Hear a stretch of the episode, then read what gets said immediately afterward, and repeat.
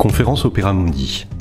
Depuis 2015, à Marseille et sa région, Opéra Mundi invite chacun à débattre avec les grands penseurs du vivant. Des conférences qui mettent en récit un monde en plein changement et revisitent les relations qui le rendent habitable. Le vivant, le jardinier, le partage de la signature. Conférence donnée par le paysagiste Gilles Clément le 13 février 2018 à la bibliothèque Alcazar à Marseille. Alors, cette 17e conférence a pour titre Le jardinier et le vivant, le partage de la signature. Je vais rajouter ça. On pourrait aussi l'intituler le, passage de la forme à l'information.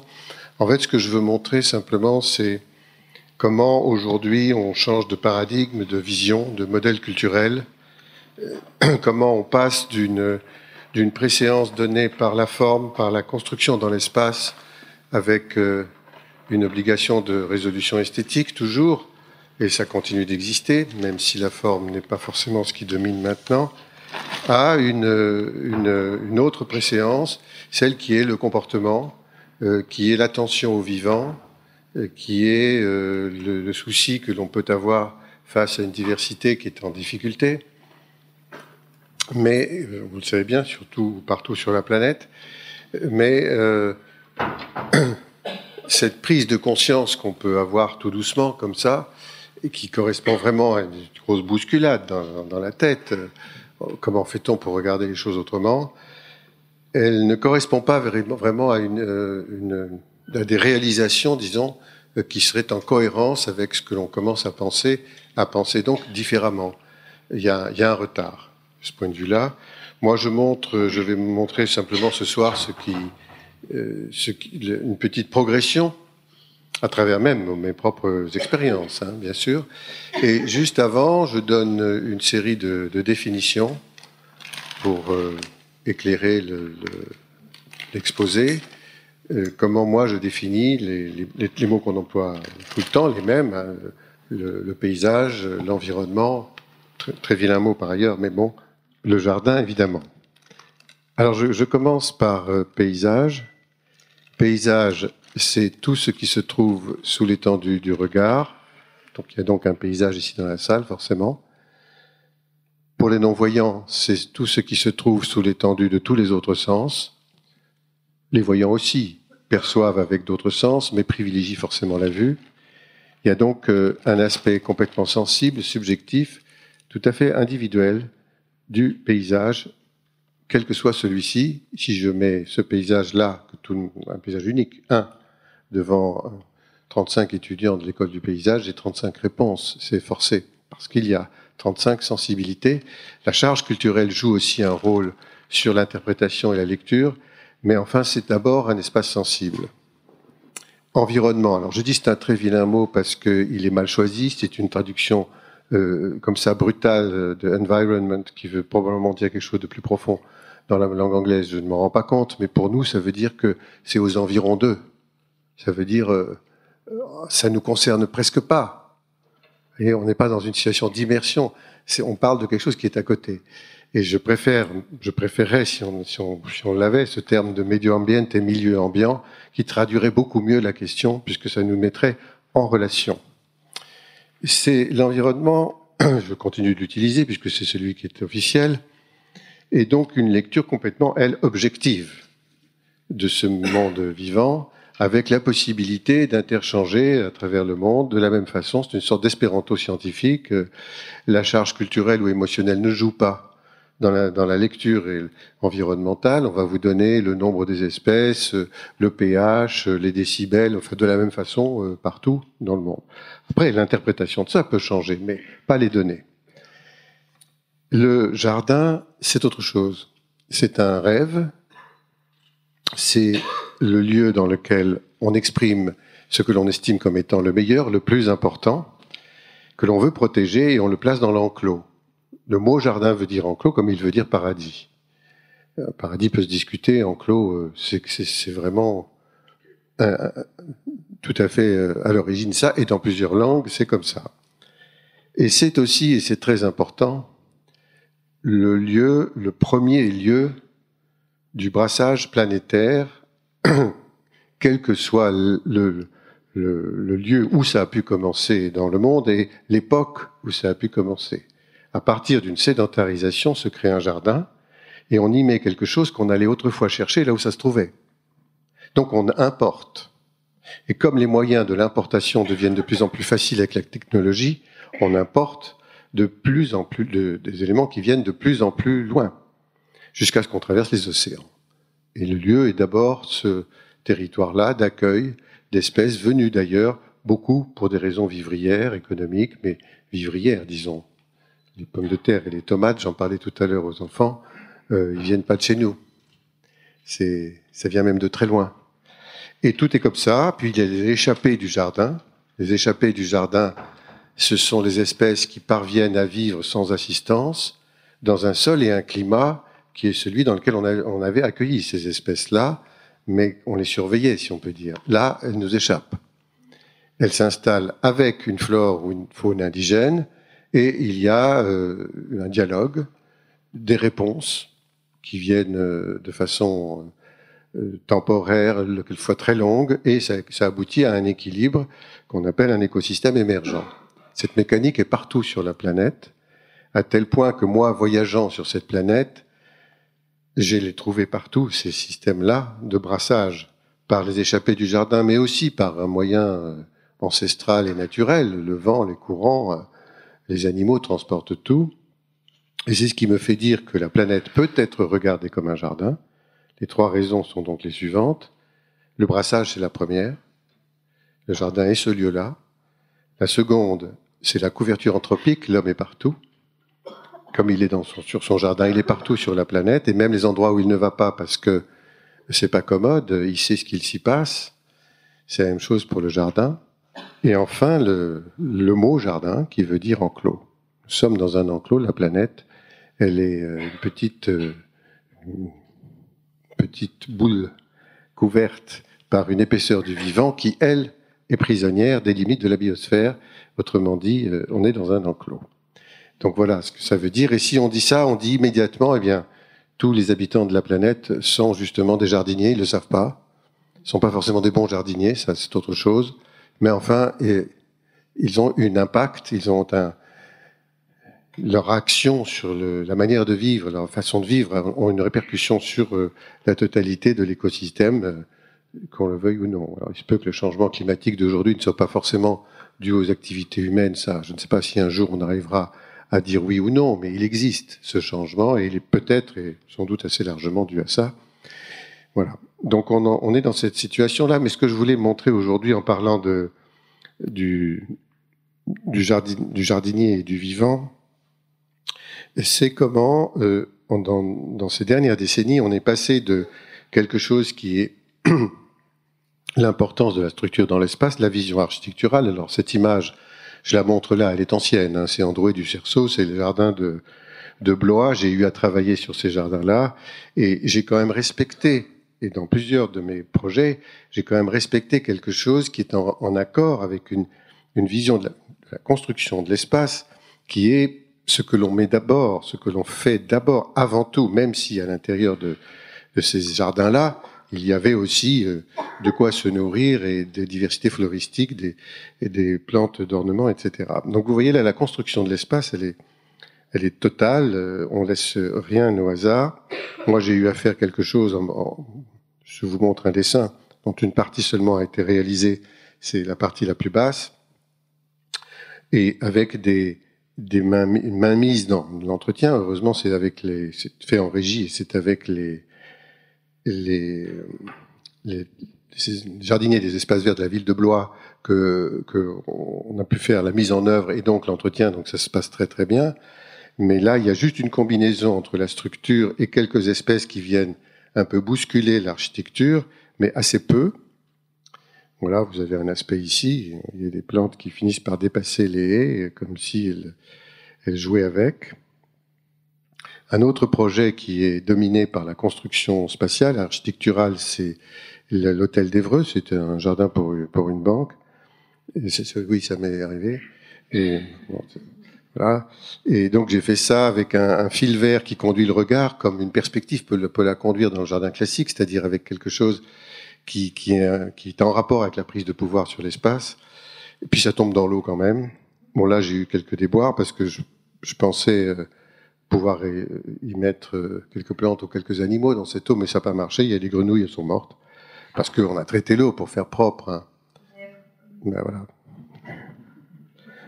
Ou les jardins de Valoir qui sont plus, récents mais très compensés par euh, cette architecture-là qui est en fait un, une construction copiée du cloître à l'intérieur du bâtiment, reportée à l'extérieur, c'est le cloître végétal, mais la compensation dans la richesse et dans le laisser aller à la nature, elle est sur les bords, dans une grande colline, c'est grand, hein, il y a une dizaine d'hectares, où là, la gestion est complètement différente. Simplement, je ne pouvais pas ne pas m'accorder à une figure qui est l'architecture 18e. Cette abbaye a brûlé au 18e et été reconstruite avec ce style de l'époque, ce qu'on ferait plus aujourd'hui, hein, vous savez. Aujourd'hui, architecte des bâtiments historiques, on reconstruit comme c'était avant, pas comme ça pourrait être maintenant. C'est bizarre, hein Bon. Vision passéiste. Nous sommes héritiers, donc, malgré tout, d'une certaine idée de la maintenance, de la propreté, avec euh, un emprunt au monde anglo-saxon qui est le gazon vert à tout prix, bien entendu. Bon, c'est le golf, hein, dans des pays où il pleut tout le temps, c'est pas si mal. Euh, on comprend très bien que ça a pu, ça a naître là et que ça continue d'exister là. Ici, par exemple, en Méditerranée, ça se discute. Euh, combien de litres d'eau faut-il pour euh, avoir cette couleur verte? Et vous le savez peut-être, je ne sais pas si vous le savez, mais en Californie, il ne pleut plus depuis très longtemps. Et donc, ils finissent par euh, des entreprises se sont développées sur ce thème par peindre en vert euh, le gazon pailleux, l'herbe jaune. Donc ça veut dire on ne veut pas lâcher. On ne veut pas lâcher l'esprit de maîtrise, l'image, l'architecture. Le, voyez, ce modèle, il a du mal, énormément de mal, à, laisser sa place à un autre. Alors là, on voit quelqu'un qui, qui souffle nerveusement, fait du bruit, il est obligé de s'habiller, etc. On pourrait très bien laisser les feuilles là-dessus. Ça, c'est la pelouse de l'espace de sport du lycée français de Madrid au mois de novembre 2017, inauguré ce jour où j'y étais, je faisais un atelier avec des, jeunes, et alors vous voyez, vous voyez là, euh, ça, c'est mobile, ce petit bout-là, pour pouvoir le replier quand on court, parce que sinon, le plastique, à sa dimension, n'est pas homologué, ils n'auraient pas les subventions. Bon, il pleut pas du tout à Madrid. C'est un pays sec. Ils sont d'ailleurs en vrai, un vrai problème avec ça. Mais comme vous le savez peut-être, il faut arroser le gazon en plastique. Parce que ça brûle. Donc on est sur une espèce de double folie qui est celle de euh, s'enfermer dans un modèle culturel et d'y tenir au point de dépenser ce qu'il ne faudrait surtout pas dépenser. Bon, l'ambassadeur était là, parce qu'il inaugurait, il était un peu gêné. On va voir. Bref, euh, on a toutes ces machines. Alors, je vous montre des souffleuses parce que c'est un des plus absurdes instruments. Mais là, bizarrement, sur l'asphalte, par temps sec, quand les feuilles ne collent pas au goudron, bon, on peut comprendre qu'on s'en serve. Enfin, sinon, on balaye, et puis c'est tout, quoi. Et même quelquefois, on laisse, parce que c'est de l'humus. C'est que cette nourriture, pourquoi la chasser? Voilà, donc j'ai vu des choses comme ça. J'ai pris des photos quand même, ceux qui aspirent les pierres, euh, en, polluant, puisque forcément c'est un moteur. Hein. Mais ils sont assez sympathiques, c'est pas la question. Ils sont quand même habillés un peu comme des militaires. On part en guerre. Donc j'ai fait un dessin un jour en me disant, euh, il y a beaucoup de ces dessins qui sont plutôt des imprévisibles partant de l'inconscient. Celui-là, non. Il était décidé. voilà, il part en guerre avec son, son arme. Hein pour chasser une feuille. Je l'ai vu faire, hein, je, ne vous dis pas des blagues, c'était il chassait une feuille de, de, de, de, platane qui sont très désagréables parce qu'elles se décomposent mal, coincé dans un ocuba au parc de la Tête d'Or à, à Lyon. Ça m'avait bien agacé. Ils avaient fini par couper l'ocuba parce que bon, enfin, je, je raconte pas l'histoire, hein, ce sont des choses vraies. Donc un jour j'ai dessiné ça et puis voilà, puis pour se faire pardonner, ben, il met une robe à fleurs et tout va bien. Et puis plus récemment, j'ai vu ça. Alors là, on est dans un autre registre.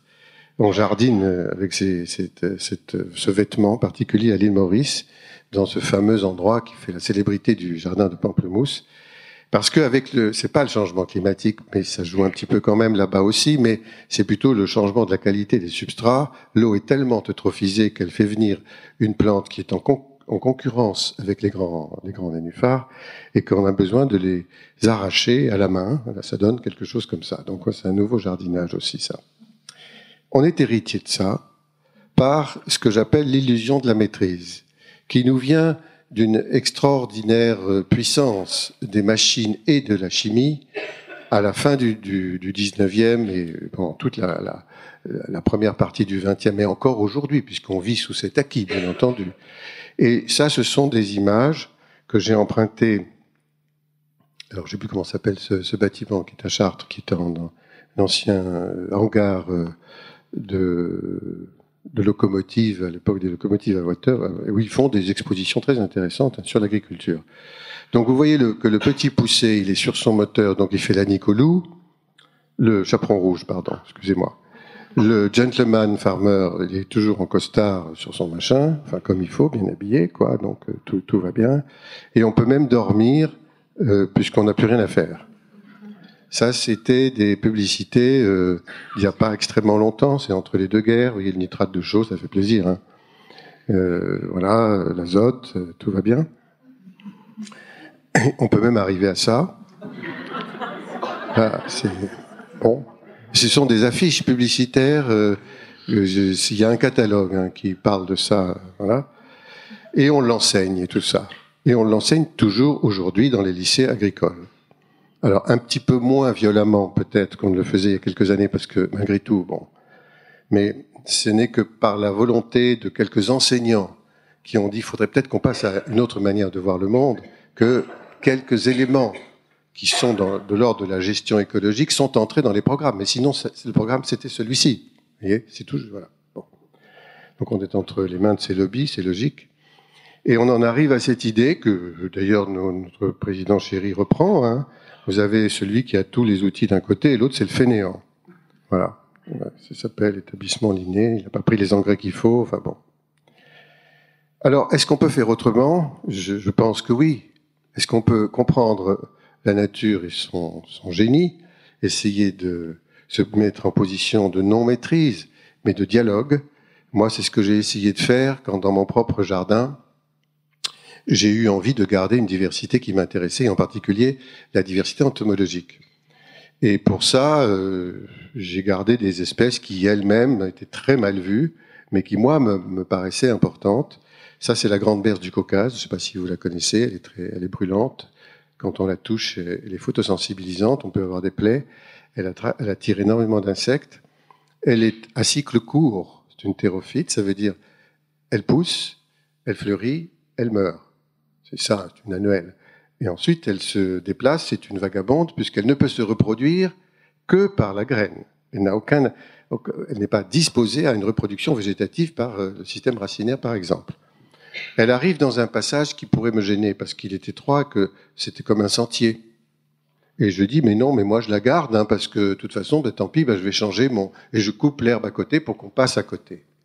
C'est cette plante-là qui m'a donné l'idée, m'a permis de dire, ça c'est un jardin en mouvement, c'est un mouvement physique des espèces sur le terrain que le jardinier suit avec ses machines ou sans machine, mais il, il va écouter le comportement, le respecter, c'est ça une forme de dialogue.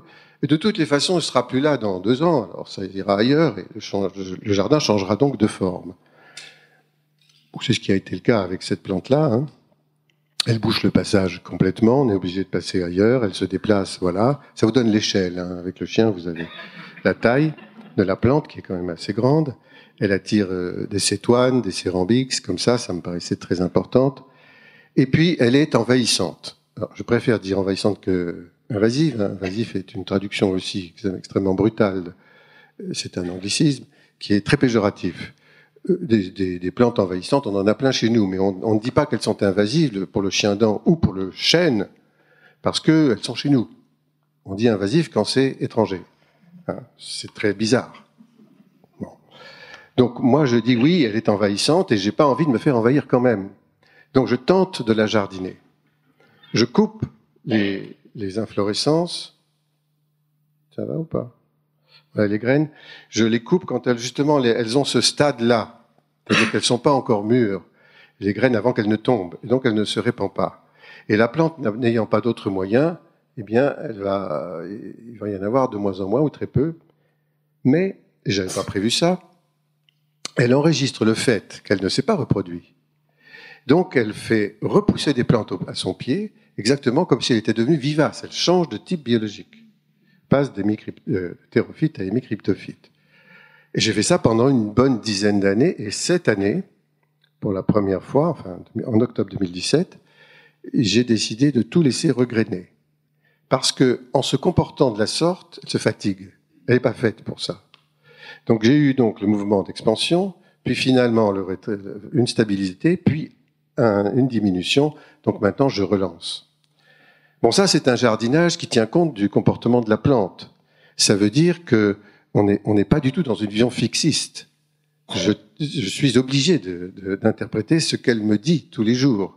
C'est ça le jardinage qui prend en compte les inventions du vivant. Bon, après, il y a d'autres exemples que je donne.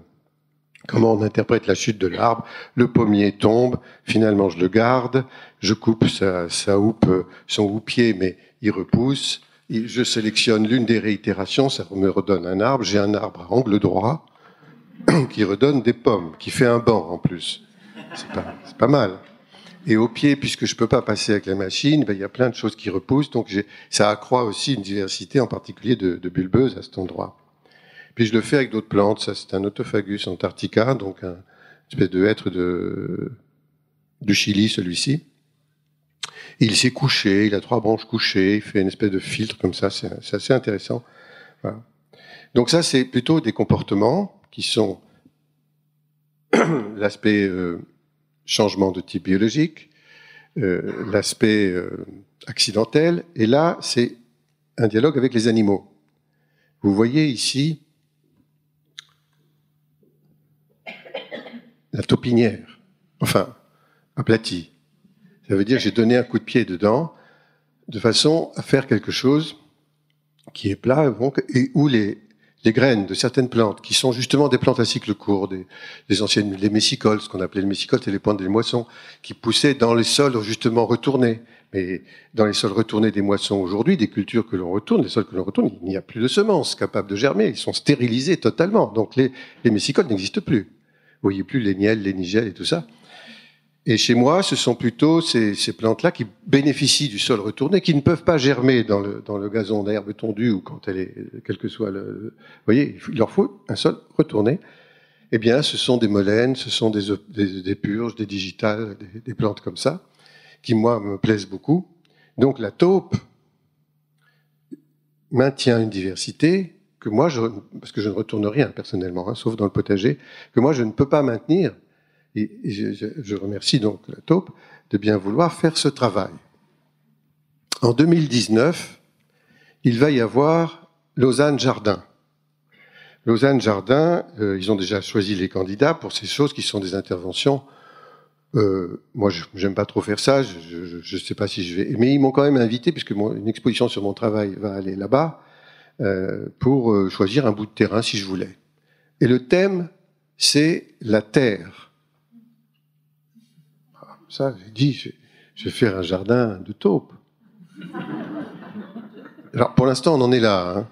Je ne sais pas si ça n'a pas été encore complètement accepté, mais moi, je voudrais essayer de trouver un taupier qui tue pas les taupes, qui, peut les attraper sans les tuer, qui me les mettrait que je, dans un, je sais pas quoi, et puis euh, avec la, enfin, un grillage, un système tel qu'elles ne s'en iraient pas trop, et on verrait donc leur travail architectural les, les, petits monticules, qui font de la très bonne terre d'ailleurs, elles mangent, elles sont carnivores, hein, elles mangent les, les, vers de terre, donc on leur apporterait des vers, point. Et on expliquerait le côté pédagogique intéressant de cet écosystème très complexe, hein, parce que je vous parle de la taupe, mais il y a plein d'autres choses dans le sol, sauf qu'elle, on la voit, enfin on voit son travail plutôt.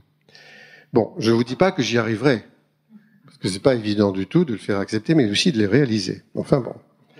Donc les molènes se déplacent de cette façon en fonction des anciennes taupinières dans le jardin.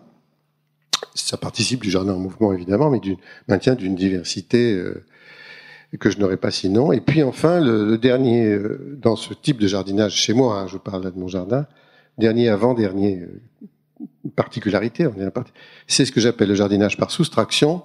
Vous voyez, cet arbre tombe dans la tempête 99-2000, retourne le sol comme une taupinière. Tout germe. J'ai été complètement surpris. Ça se passait à cet endroit. Voilà.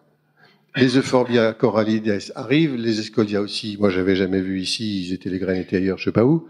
Donc, subitement arrive quelque chose. Mais il y avait aussi plein d'autres plantes qui pouvaient gêner celles que j'ai repérées toutes petites et qui m'intéressaient. Donc, moi, je n'ai rien planté là, rien. J'ai juste enlevé ce qui pouvait gêner, ce que je voulais garder. Et tout est gratuit là. Hein. Donc mon travail a consisté à faire ça, qui est de la soustraction. J'ai rien apporté. Jardinage par soustraction. Et ça veut dire, dans n'importe quel morceau de terrain, un accident va faire lever la dormance de plein de graines qui vont parvenir à germer et vous avez un jardin gratuit. Enfin, sauf qu'il faut passer un peu de temps. Désherber. Alors, fonction des années, ça varie beaucoup, ça prend d'autres figures. Il y a eu les juliennes, aujourd'hui, il y a, d'autres plantes, peu importe. Enfin, le dernier caractère, c'est on n'arrose évidemment pas. Hein. J'ai pas de gazon en plastique chez moi, donc j'ai pas besoin d'arroser. Mais euh, il y a juste que pour le, potager un petit peu, bon voilà. Il y a des périodes où vous le voyez sur cette image. Le tuyau, c'est pour le potager justement. Les périodes, c'est euh, l'herbe qui devient comme de la paille.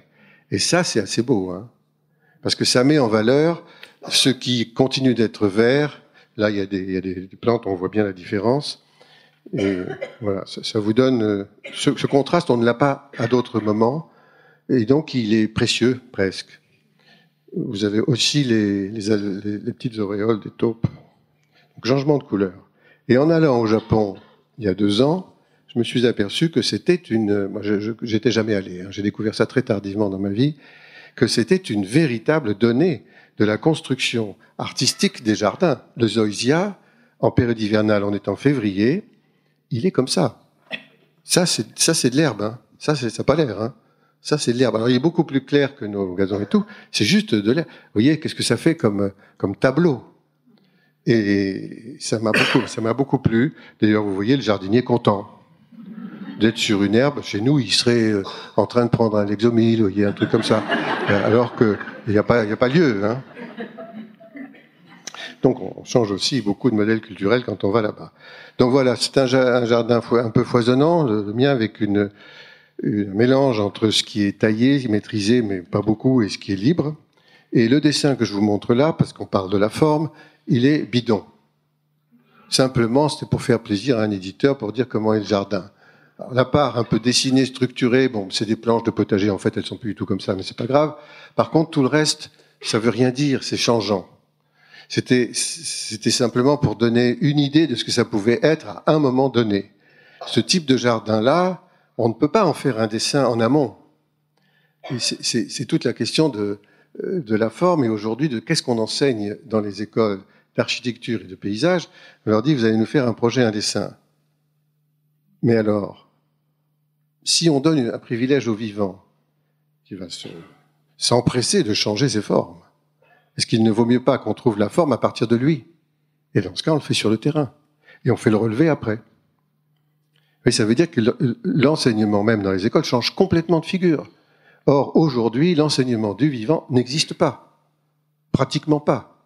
Déjà, il n'y a plus de sciences naturelles, comme vous savez, mais même dans des écoles un peu spécialisées, on aborde ça en disant les plantes, les arbres, je sais pas quoi, on ne sait plus. C'est tout juste, euh, on parlait encore aujourd'hui avec des, des jeunes paysagistes issus de, ces écoles qui me disaient oui, on, voit bien qu'il y a une grande partie des étudiants sortants de cette école, de ces écoles du paysage, qui qui savent pas vraiment même ce que c'est qu'une une pétale, un sépale, une étamine. C'est très embêtant, c'est très inquiétant. Mais enfin, on peut décider de changer ça, s'en aller dans une autre direction. Donc c'est un dessin euh, pour faire plaisir, mais c'est tout. Cela dit, dans un jardin comme celui-ci qui a été le premier, c'est le parc Citroën à Paris, où le jardin en mouvement a été euh, proposé, il y a un, esprit formel énorme. Bon, on était deux équipes, il y avait deux architectes, un autre paysagiste, puisqu'on a marié deux équipes, et l'autre paysagiste avait de toute façon une écriture architectonique forte. C'est comme s'il y avait trois architectes et un jardinier, quoi. Donc bon, Mais le jardin en mouvement a quand même été appliqué là. Vous voyez, là, c'est construit, formel et maintenu. Euh, on rigole pas. Hein. Mais j'ai dû faire un dessin. C'était dans le concours et dans le. Il fallait que je propose un dessin. J'ai fait n'importe quoi. Qu'est-ce que je fasse? Je savais pas comment ça allait être. Donc j'ai fait ça, des vagues. Mais oui, c'est ça le problème. vous voyez, bon, c'est le, le, privilège qu'on donne. Et voilà le dessinateur finalement, Franck, il s'appelle. À l'époque, ils n'avaient pas besoin d'être armés, casqués, bottés et tout.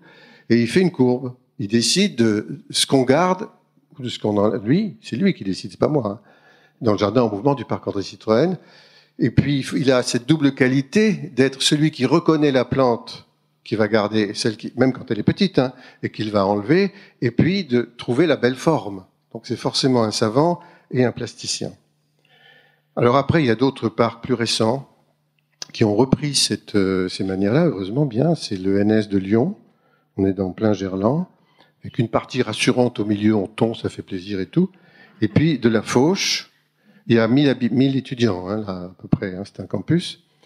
Et on donne à manger aux moutons l'herbe qu'on fauche, avec des, moments euh, d'ouverture totale ou de cheminement, ça dépend un petit peu du point où on veut aller de là à là, ou bien de la plante qu'on veut aller voir, d'où le tracé changeant. La, les foins, on fait les foins à, Lyon, en cœur de ville, et on le donne aux moutons. Il y a un petit, enclos pour les moutons. Et donc, dans ce jardin-là, où il y a une assez grande diversité, où on accueille aussi les vagabondes, avec les composts, les mulches, BRF, les broyats, etc., enfin tout ce qu'on peut couper qui vient de la, du jardin lui-même et que l'on remet sur le sol, et les moutons, on n'exporte plus rien. C'est-à-dire que c'est un modèle économique.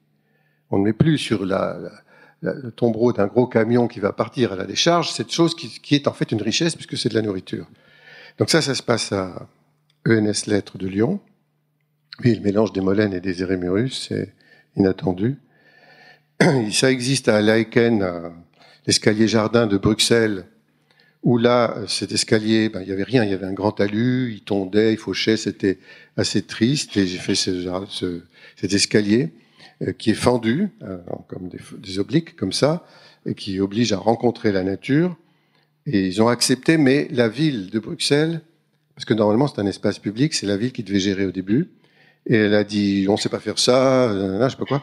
C'est les jardiniers, les ouvriers du foyer laquenois à Laken qui ont dit on va le faire nous-mêmes. Et ils l'ont fait, ils ont démontré que c'était possible, maintenant c'est la ville qui a repris la gestion.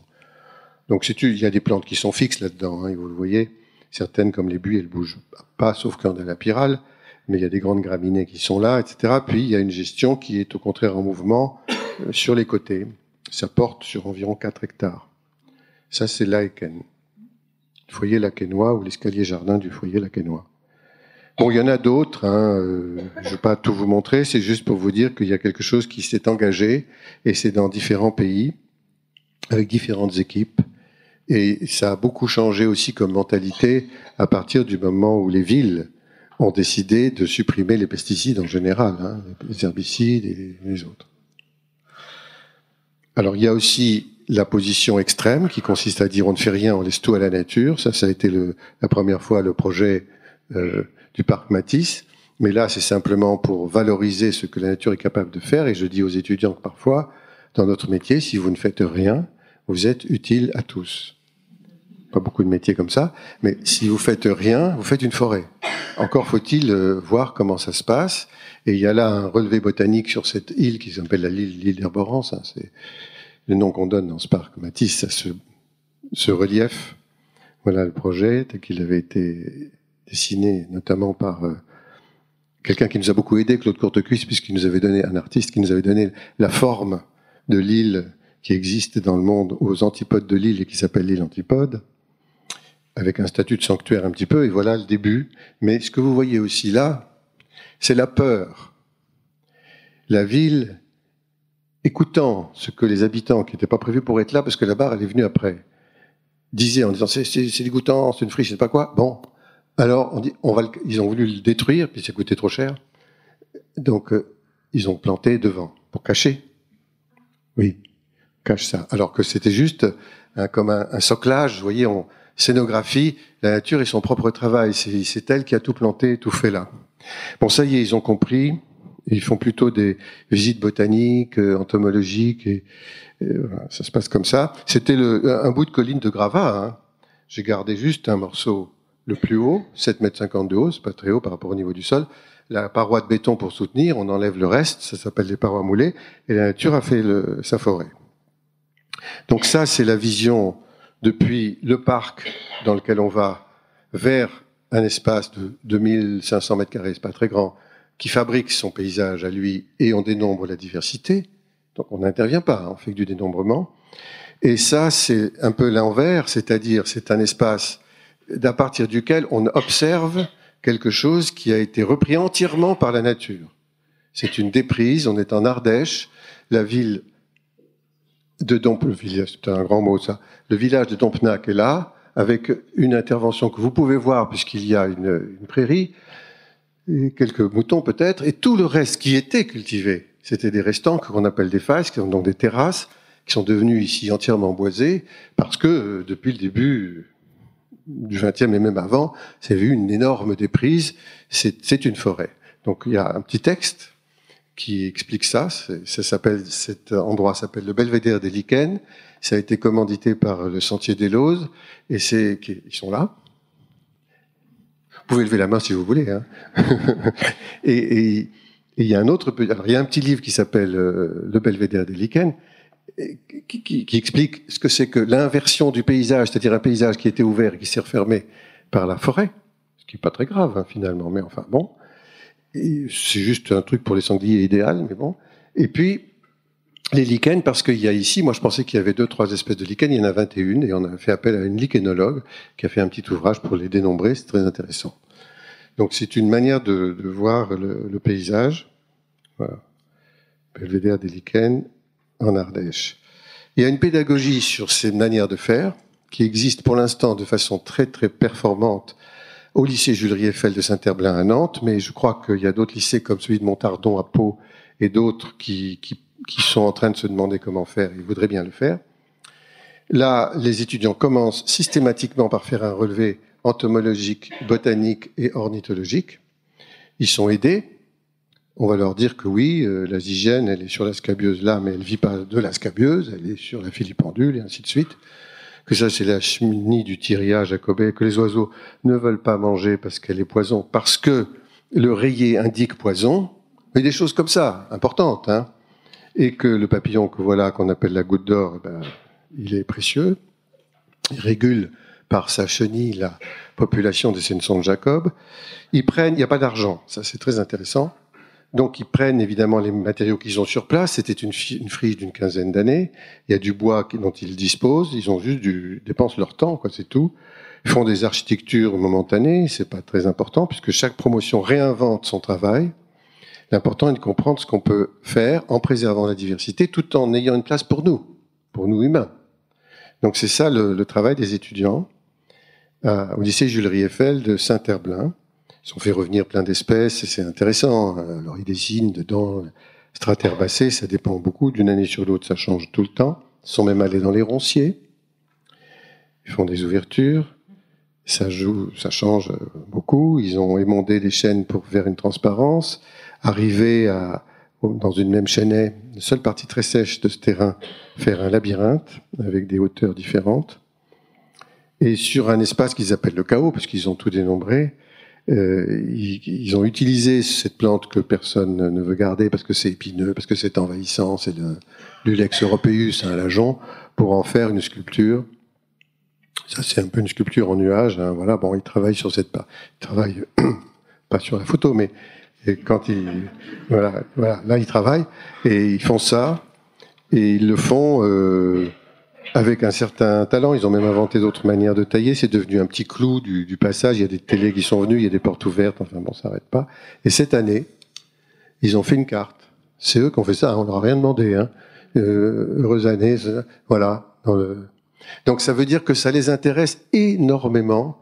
Ils vont aller plus que plus que jouer. C'est pas ça. Plus qu'exercer. C'est un exercice obligatoire. C'est plus que ça. Ils vont exercer leur créativité à partir de ce qu'ils ont compris sur le terrain. Ils ont trois enseignants que j'appelle les trois mousquetaires qui sont géniaux, tout simplement, qui sont allés à l'encontre euh, du programme qui leur était donné, parce que ça n'y figurait pas. Mais aujourd'hui, ça y est, c'est rentré finalement. On peut plus séparer ça du lycée de Saint-Herblain et de la région d'ailleurs, parce que finalement le rectorat a pris ça en compte. Donc ça existe, même si c'est modeste. Génie naturel à proprement parler, on l'évoque à travers ce qu'on vient de, de dire jusque-là, c'est peut-être au domaine du rayol, ici pas très loin, que la question est la plus euh, mise en scène avec euh, les pyrophytes, c'est-à-dire les plantes qui sont rassemblées à partir du biome méditerranéen, les plantes qui vivent, ça c'est l'hémisphère sud, ça c'est l'hémisphère nord, si on rapproche tous les continents les uns avec les autres. Les biomes, ce sont des zones de compatibilité climatique d'un climat déterminé.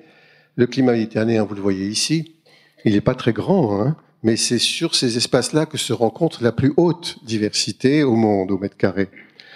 Et mon propos a été de faire pour le domaine du rayol, qui est un peu chaotique avec un beau relief d'ailleurs, au bord de la mer, vous savez, c'est pas très loin du Lavandou, une proposition autour d'un axe où des paysages qui sont tous des paysages empruntés au biome méditerranéen, vous en avez un morceau au Chili central, un morceau en Afrique du Sud, un morceau en Australie du Sud, euh, évidemment en Californie, un petit peu en Chine. Enfin, il y a des plantes de Chine qui, qui acceptent de vivre sur le climat méditerranéen plus exactement. Et bien sûr, la Méditerranée de chez nous. Donc c'est ça le, concept. Des entités paysagères qui, par certaines espèces, sont capables d'identifier le pays dont il est question. Et là, on est, forcément aux Canaries à cause de, des, des échiomes et des Dracena draco. Ici, c'est des chondropétalums, on ne voit ça qu'en Afrique du Sud, euh, on est en Afrique du Sud avec les aloés aussi. Là, on est forcément en Australie, c'est très particulier, les black boys. Et ici, en Nouvelle-Zélande, euh, avec les tapis de... Là, là, au Chili, avec les pouillas. Bon, je vous passe tout ça pour vous dire que toutes ces plantes en commun, toutes, toutes, vivent avec le feu. Leur système de levée de dormance des graines se passe par les chocs thermiques, il y a besoin du feu. Choc chimique, il y a besoin du feu pour certaines de ces espèces. C'est le cas des chondropétalums euh, euh, qu'on appelle les restionacées. Donc euh, voilà, il faut des incendies. Ça, c'est probablement l'issue d'un mécanisme de l'évolution qui est le transformisme lamarckien. On ne parle jamais de Lamarck, c'est dramatique, hein on a oublié, on ne veut pas en entendre parler. C'est 50 ans avant Darwin, ça s'appelle la philosophie zoologique, et il dit qu'au cours de la vie d'un être, il reçoit une information qu'il transmet à sa descendance. Ça signifie, c'est ce qu'on appelle la transmission des caractères acquis, ça signifie qu'il y a une possibilité d'évolution dans le cours de la vie d'un être. Le choc darwinien, c'est autre chose. Hein. C'est en fonction de ce qui arrive, vous, vous pouvez accepter parce que vous êtes adapté, vous passez, vous n'êtes pas bon, vous passez pas. Ça va très très bien avec le modèle économique de... Comme ça. C'est vraiment ça. Hein. Et je caricaturise, oui. Mais non, non, ne m'en priez pas, je dis ce que je pense.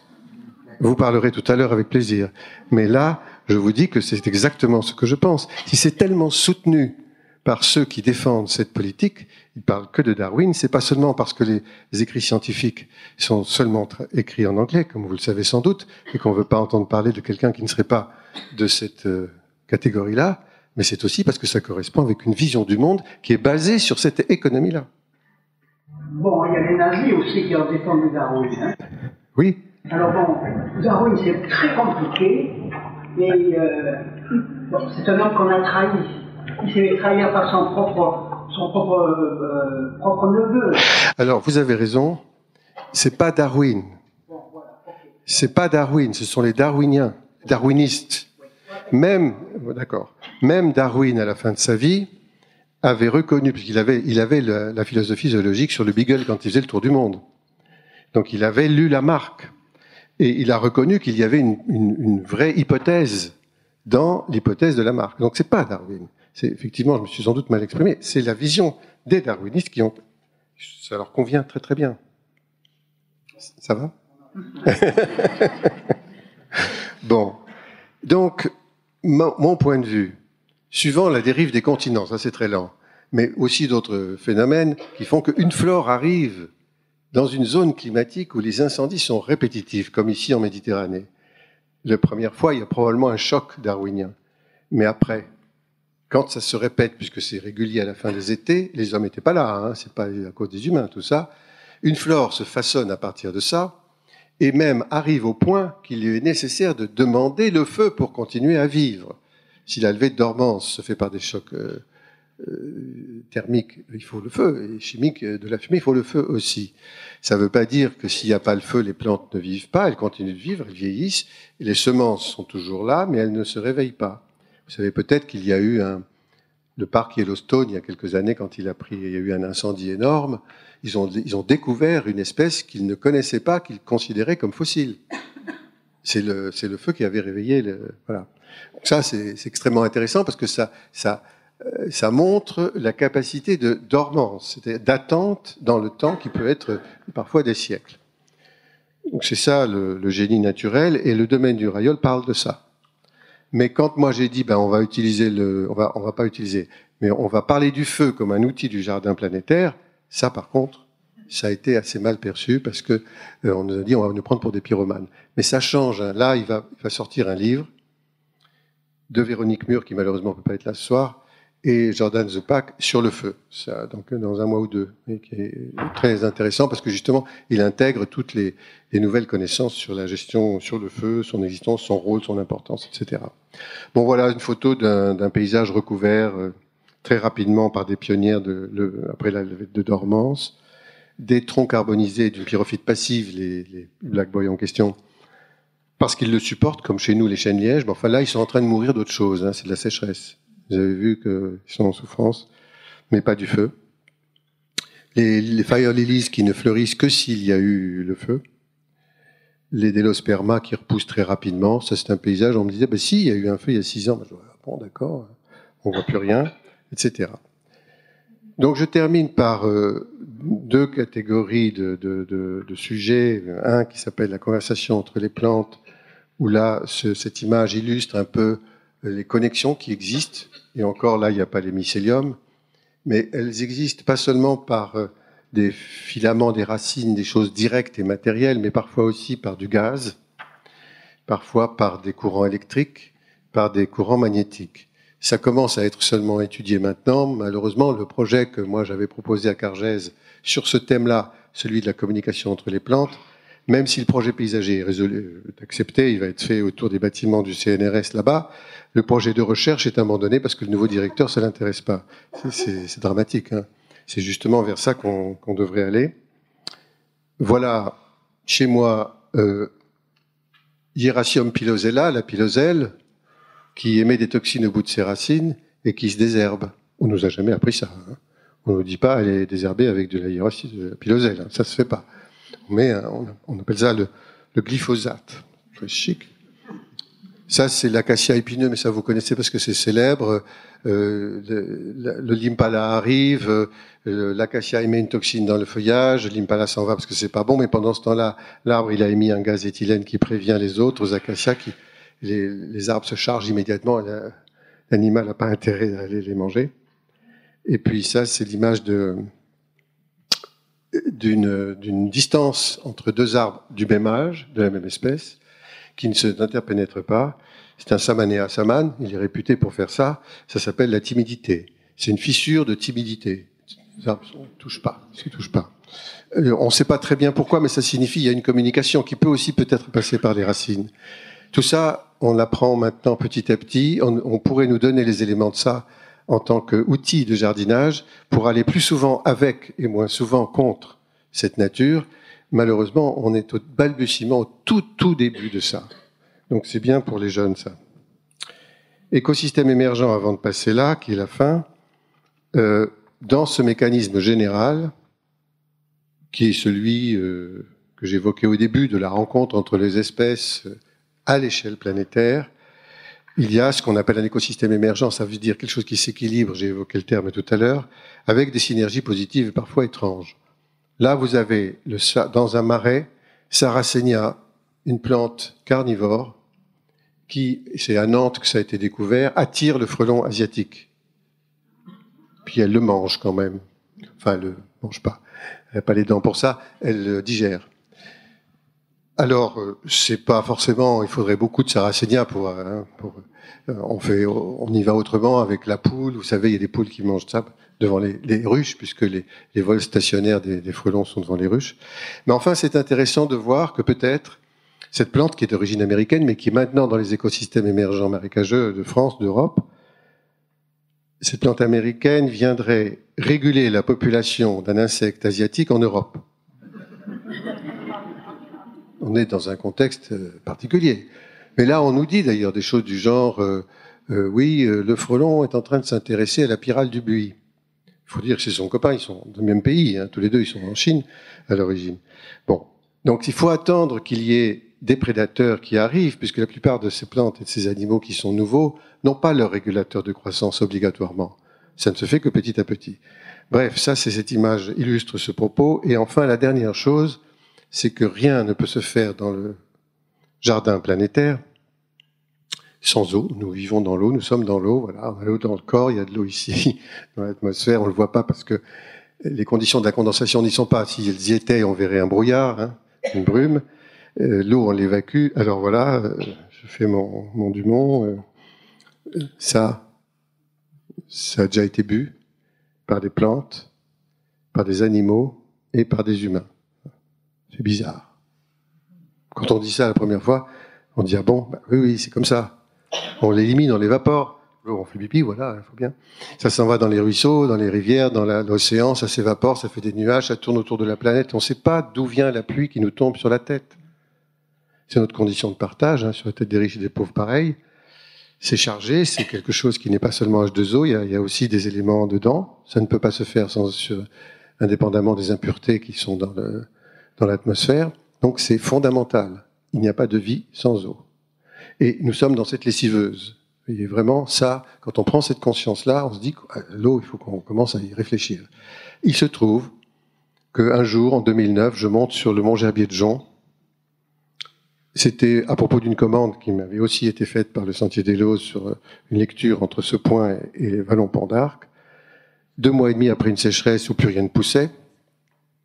Et je vois arriver presque en haut, entre deux pierres, vous le voyez pas, mais je vous le dis, une petite goutte. Là, évidemment, bon, elle tombait comme ça, tuc, tuc. Je dis, mais c'est pas possible, il n'a pas plu, tout le monde s'en plaint, c'est sec, etc. Ça ne pouvait être, de mon point de vue, que le résultat d'une condensation nocturne, qui est connue, hein, euh, on trouve la rosée fait partie de ça, mais et qui finissait par donner une sorte de source, mais en haut. Je dis c'est ça, c'est une tour à eau. Ça fonctionne comme une tour à eau dont on parlait quand j'étais étudiant, qui existait dans des déserts secs où il pleut jamais, jamais, mais où on récolte l'eau quand même, de cette façon-là, par la condensation. Et donc, euh, je me dis, si c'est ça, ben la Loire, elle n'est pas au pied du mont, mais euh, en haut, quoi. Alors, donc, elle va des deux côtés, hein, euh, vers la Méditerranée, vers l'Atlantique. Donc, j'ai refait la carte de France. Voilà, c'était pour rigoler. Mais j'en ai parlé quand même au parc des Monts d'Ardèche et euh, l'association qui m'avait invité à réfléchir à tout ça. Et ça les a intéressés. Et ils m'ont piégé. Ils m'ont dit, il y a deux ans, enfin un an et demi, il nous faut une tour à eau sur la ligne du partage des eaux coïncident en tant qu'objet avec une manifestation, une expression d'art contemporain placée sur cette ligne du partage des eaux. Il y a beaucoup d'artistes qui interviennent, une très très belle chose. Et donc euh, j'ai fait un dessin. Je suis allé voir un ingénieur à Paris de physique qui m'a dit hmm, euh, ouais, euh, le rendement sera pas très bon, mais ça peut marcher.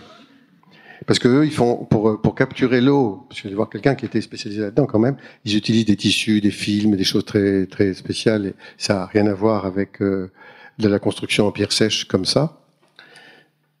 Donc euh, voilà, fait des dessins, des propositions. Je n'ai rien fait d'autre en tant que dessin. J'ai tout confié à des gens qui sont des murailliers géniaux sur un site qui est pas trop vilain, comme vous pouvez voir, où il y a de la gentiane, des épilobes. Ils ont commencé à construire Vraiment, c'était incroyable euh, euh, de voir que d'abord ils avaient tout compris, ils y arrivaient, ils ont monté cette tour, et ça a fini comme ça. Et un mois après la fin, à travers la vasque, l'eau était là, et potable. c'est un drôle de. On n'a absolument pas besoin de ça dans le monde d'Ardèche. Hein, la question n'est pas là. Mais c'est juste un symbole planétaire. On est à une autre échelle. Vous voyez, qu'est-ce que ça veut dire, quoi? Donc voilà, en, gros, euh, moi, ce que je voulais dire euh, à propos ben, du vivant dans son ensemble, aussi bien les plantes, les animaux, on n'en a pas trop parlé, mais bon, euh, avec les insectes un peu quand même, et puis les, les humains. Et comment on fait pour continuer à vivre en faisant avec et pas contre tous ces gens, toute cette nature, et on commence juste à apprendre pour savoir comment on fait. Opéra Moody vous remercie pour votre écoute. Retrouvez les programmations et les archives sur www.opéra-mundi.org.